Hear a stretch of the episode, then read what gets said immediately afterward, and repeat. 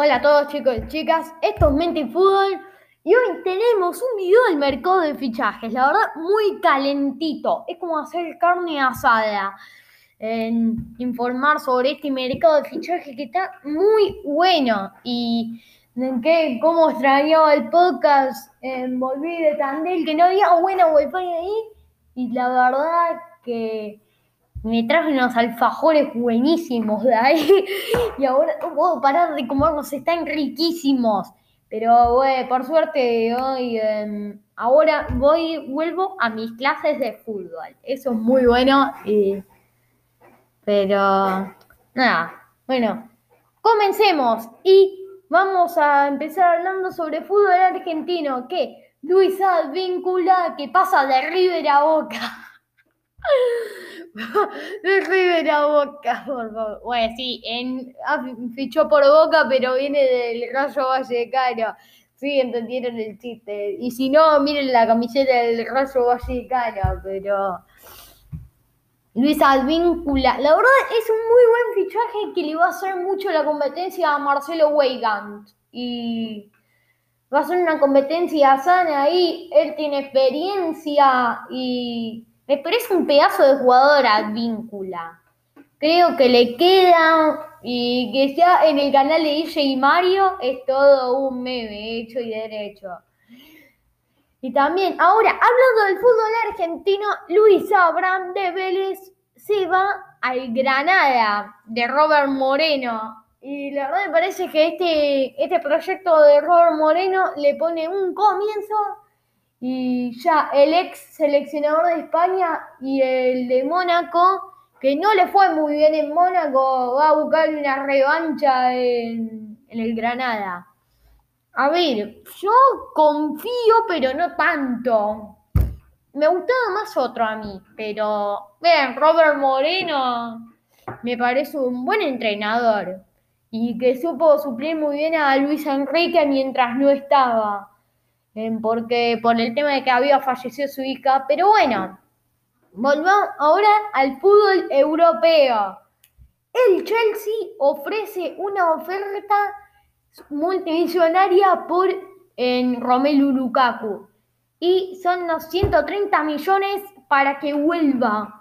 Y la verdad de que no me gusta a mí ahora que ya Lukaku fracasó en el Chelsea y ahora lo quieren traer. Que por favor, no me gusta eso ahora que el Chelsea se arrepienta de haberlo dejado ir. Y bueno, hablando de lo, hablando del Chelsea, ficharon a una joya de su cantera, el Southampton. Ficharon a Valentino Libramento, que esto lo puse en mi Instagram, eh, es lucafao2021 y se lo voy a dejar en la descripción. Y la verdad que esto le pasa mucho al Chelsea, que todas sus joyas se la termina yendo. Ahora Jeremy Boga para el Sassuolo y ahora está sonando para el Dortmund. Y por cierto, el Dortmund ficharon a Daniel Malen como reemplazo de Jadon Sancho. Me encantó el fichaje y ya es oficial, eh, lo hicieron oficial y va muy bien, parece ahí puede encajar, puede encajar ahí. Y aparte hizo un fichaje, muchos lo querían ya, decían Daniel Malin al Dortmund, Daniel Malin al Dortmund. Y bueno, sí, también lo ha fichado muchos en el modo carrera. Y también, la verdad, sería un muy lindo ataque si lo fichan a Jeremy Bogan. ¿En qué ataque? La verdad, Haaland, Daniel Malen y Jeremy Boga en lugar de Haaland, Sancho y Royce. Y ya que encima que parece que el Madrid va a ir a por Mbappé, pero le parecían eh, un medio francés dice que no, que Mbappé se va a quedar una temporada más. Pero también informan que puede ser que si no ficha esta temporada el Madrid, van a ir por él como fichaje gratis en 2022. Pero bueno, y también volviendo a la Premier, Cristian El Cuti Romero es el defensor argentino más caro de la historia al fichar por el Tottenham. es procedente del Atalanta y para Tichi le convenía mucho ese fichaje. La verdad que fue una apuesta cuatro buena. Y hablando del Tottenham, ¿se acuerdan que les había dicho que la Mela se iba al Sevilla? Bueno, y que Brian Hill se había ido del Sevilla justamente se va al Tottenham a hacer lo que no pudo hacer la Mela ni Deli Ali.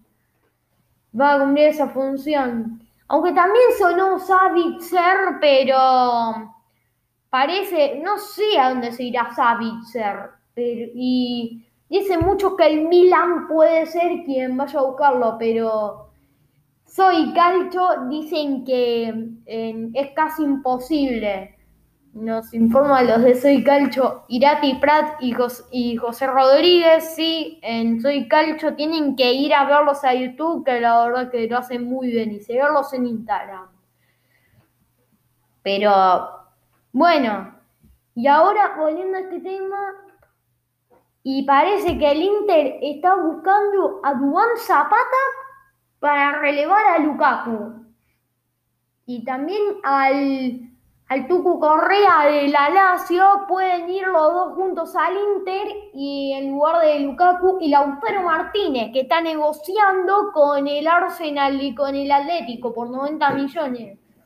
No sé, y díganme, ¿a dónde se irían si fuesen Lautaro Martínez? Qué pedazo de jugador, pero... Y también, para mí van a vender a uno de los dos, el, pero es complicado porque Lukaku es mucho mejor que Lautaro Martínez. Aparte, por conveniencia, esa yo vendería a Lautaro Martínez, pero encima que Inzaghi, ¿no? Es muy arriesgada la decisión al traerlo. Tengo confianza, pero eh, no se sabe si van a jugar igual. Y tampoco sé yo.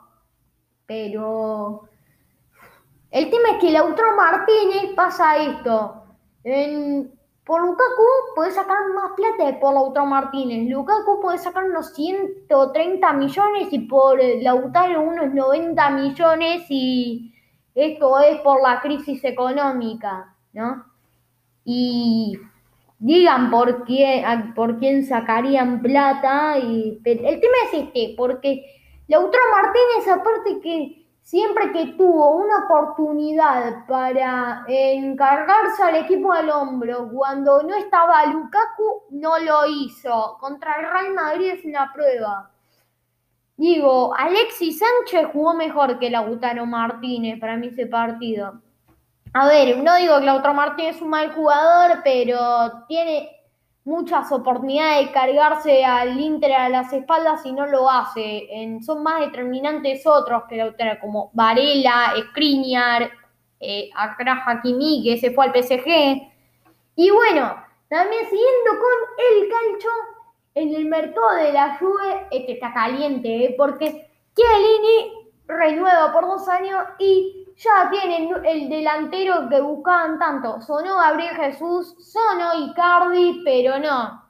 Y también sonó Dusan Blajovic en algún momento, pero va Cayo Jorge del Santos, un jugador al que seguían de 2019 y es muy económico aparte, que mm, lo venían siguiendo de 2019 y pagaron un millón por él, un millón por él y casi gratis, casi gratis los echan. Y es muy rentable económicamente. Y bueno, hablando de lo económico, parece que con Locatelli las cosas se le están complicando a la Juventus. Las cosas se le están complicando y parece que pueden ir a por un plan B que sería Bakayoko, que es mucho más económico, el del Napoli. O también sonó Renato Sánchez, pero a ver, yo, en, si fuese la Juventus me pagaría por Locatelli, porque Locatelli es un jugador global. Y Bakayoko si no. Pero Locatelli lo vale. Y también, siguiendo con la Juventus, parece que Miralem Pjanic ya ficharía por la Juventus en las próximas horas y parece que jugaría el trofeo Joan Gamper contra el Barcelona, no a favor del Barcelona, o sea, en el equipo. Y parece, yendo al Barcelona, que en ese trofeo de Joan Gamper contra la Juventus, el Kun va a debutar. Es posible que el Kun Agüero debute. Y si debuta, la verdad espero que haga su mejor debut posible. Yo soy independiente y también lo puedo querer al Kun. Y aparte que me encantan sus streams. Tenían que mirar los streams del Kun. Muy, muy caliente está este mercado. Y Rafa Barán ya se va al Manchester United. Otro fichaje más junto a Jadon Sancho. Y parece que se confirma. Y también otro más que es Leon Bailey, que ya es una promesa de hace mucho tiempo, se va a Aston Villa. Y esperé que diera un salto mayor, pero no. A mí me encajaba en un Bayern. El tema es que en un Bayern ya tienen extremos. Tiene a Coman y a Sane como titulares y también está Nabri ahí en la banca. En que también le está haciendo la competencia a Brescia Sané, porque parecía Sané y Nabri, pero ninguno terminó rendiendo muy bien y Coman fue el que se está mandando en partidazo tras partidazo. Pero, güey, encima que Nabri le pusieron la 7 de Riverí y la 10 a Sané de Robin, pero me encanta el mediocampo de Aston Villa y me encanta su proyecto. Entonces es un mediocampo que tiene a Leon Bailey, Jack Grealish, bueno, Jack Grealish ya no, porque el Manchester City lo cerró a Grealish. Y también ahora tiene a Emi Buendía. Emi Buendía es un jugadorazo. Muchos le dicen el Zidane argentino. No, para mí no es el Zidane argentino, pero creo que tiene cualidades. En que tiene mucha elegancia en Emi Buendía. Y no entiendo cómo no jugó un partido en la Copa América y cómo no fue convocado. La verdad creo que con este se hubiera hecho un mejor temporada, eh, se hubiera hecho una, si lo ganaron Argentina, la Copa América sí, con Emi Buendía ahí la ganan por paliza, nada, tira, eh, pero puede ser. Y ahora con esto de que Jack Grealish fue al City, hablando del City, Harry Kane no se fue a entrenar otra vez con el Tottenham, ya son dos veces, y él se quiere ir, se quiere ir. Bueno, si se va Harry Kane, que no se vaya como un desagradecido, que se vaya bien, porque para mí creo que es de los mejores jugadores de la historia de Tottenham. Es icónico, pero encaja muy bien en el City con las necesidades, porque el City necesita un 9, a quien traen a uno de los mejores, sí, para ganar la Champions necesitan a los mejores. Y porque aparte que como tienen todos los equipos y ganan Champions, fíjense que en, el Chelsea, bueno, el Chelsea, Bernard no está en su modo killer del Leipzig, pero ahí en Mount, que también salía muy a la ofensiva, Havertz, Pulisic, tienen nueve que son para ganar Champions. No, no son nueve, pero son delanteros. Y también está el Barcelona, tiene a Messi, Suárez, Neymar, que son de los mejores jugadores y de los mejores delanteros de calidad para ganar una Champions. Así, si necesitas ganar la Champions, necesitas un delantero bueno ahí. Y también eh, en tener una plantilla sólida, obvio, porque si no te va mal. Pero bueno, esto fue todo por hoy. Un abrazo a todos de Mente en Fútbol. Chau, chau, chau.